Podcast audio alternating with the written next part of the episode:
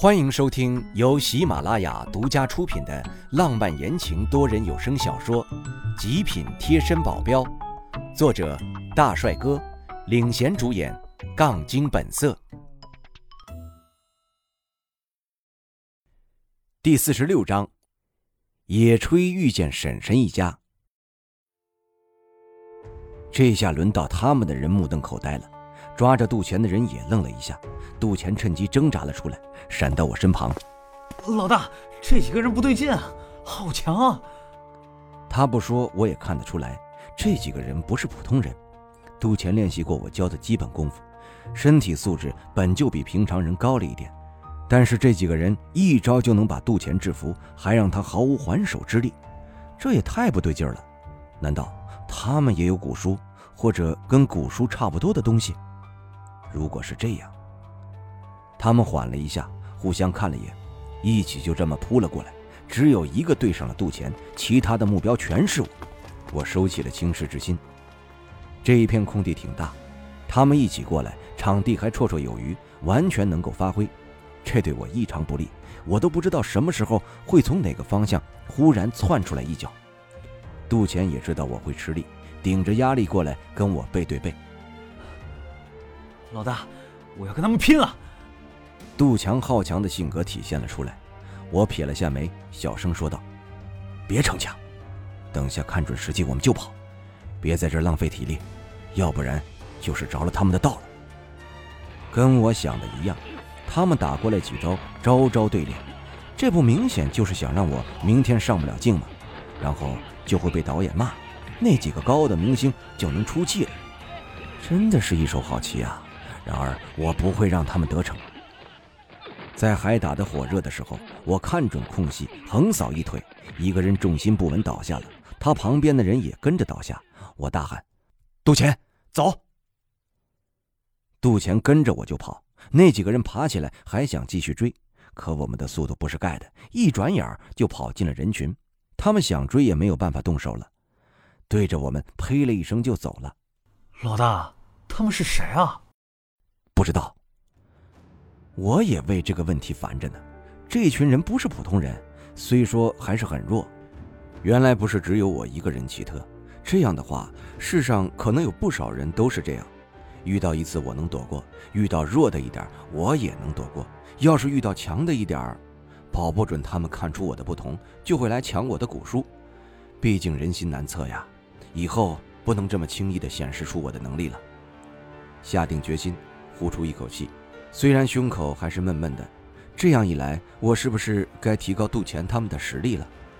如果他们一直是这样，再碰到一次这样的人，那不就被人直接给秒了？回到宾馆，我想了一晚上，也终于决定交给杜钱他们更多的能力了。我回想古书前面的内容，把前十页的内容更加简单的动作描绘了出来，力量只有古书的五分之一，我估摸着。他们也只能练习这样的程度了，再大一点可能会被气弄得爆体，也只能说慢慢来了。也有可能他们以后的能力远超于我的预估，这样就能给他们练更深一点了。到恩省的第五天一大早，我们来到了片场，但是那高傲的明星比我们来的更早，看到我们完好无损，有片刻的惊讶，之后有一人不屑地说道。哎呦，真是越来越大牌了啊！昨天晚上做贼去了吗？今天让我们这么多人等你一个。这个好像叫张金杰，记得不是很清楚。对于我没有放在心上的人，我都不会去刻意的记住他们。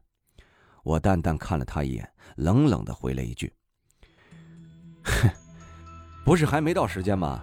你自己愿意早来，愿意等人，怪得了谁呀？”他气得火冒三丈，他旁边的桌子上有一个玻璃杯子，我见他紧紧地握着，手上的青筋都冒了出来。我火上浇油：“你这是干什么？不会想要砸我吧？看清楚啊，那可是导演的杯子。”他吓得赶紧松手，低头一看，屁的导演杯子，应该就只是一个小助理的杯子。我不过是故意气他的，他也反应过来了，盯着我更是怒不可遏。你耍我！这时导演正好过来了，我是背对着导演的，是杜钱提醒我才知道的。也正是这个方向，导演能够看见张金杰的全部表情，顿时气得直接对着他骂：“你搞什么鬼呀？早来了就好好准备等下来的拍摄，闹什么闹啊？四十秒的广告几天都拍不好，废物！”他泄了气，低头道歉：“对不起，导演，今天一定拍好。”我心中冷笑。今天为了让那些明星放松心情、缓解压力，导演特意给我们放了半天假，带我们去野炊，下午再拍摄。野炊的地方也没有选得很远，就在附近的一个森林公园。这里人也挺多，那几个明星个个都戴着遮阳帽、墨镜、口罩，这是巴不得人别人注意他们吗？我嘴角抽了抽。果然，我们一下车，不少人就朝着我们看过来，还指指点点。我听得异常清晰，都是一些。他们是谁呀？哎，会不会是明星啊？不是说明星出门都这样的吗？哎，虽然看不见脸，但应该长得很好看啊。这种的话，那几人很享受的被人指指点点，我真是想不通他们，跟在动物园被观赏的动物一样，有什么值得高兴的？我默默的走在最后面。杜钱走在我旁边，等到选好了地方，他们的助理都分别拿出一张软垫铺在草地上，垫子不大不小，正好够他们自己坐。而我什么都没有准备，反正我是无所谓，干脆直接坐在草地上。只是这样一看就突出多了，来的人包括助理、摄像、导演一类的，一共有二十人，就仅仅只有我和杜钱是没有垫子的。其他人还好，就是张金杰，不屑地看着我，嘴上倒是叫的亲热。林先生，你不至于吧？我们一伙人难得出来悠闲一次，你连个垫子都不买？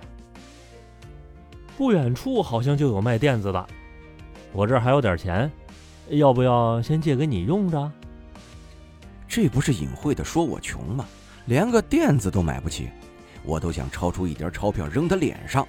我的素质让我忍住了这份冲动。尾牙子。忽然，一个声音传了过来，是婶婶的声音。叔叔、婶婶还有凌翔一起走了过来。婶婶很是惊讶：“还真是你！刚刚老远看见还有点不敢认，然后看见你旁边的朋友才确定是你了。”你怎么在这儿？工作，我尴尬的回答。婶婶怎么这个时候过来了？现在我跟这伙人在一起，这怎么解释啊？但是他们一家好像慢了半拍，一点都没有意识到哪里不正常。婶婶对着导演他们笑嘻嘻地说：“你们是尾牙子的同事吧？我们尾牙子没给你们添乱吧？要是他惹麻烦了，你们也别计较啊。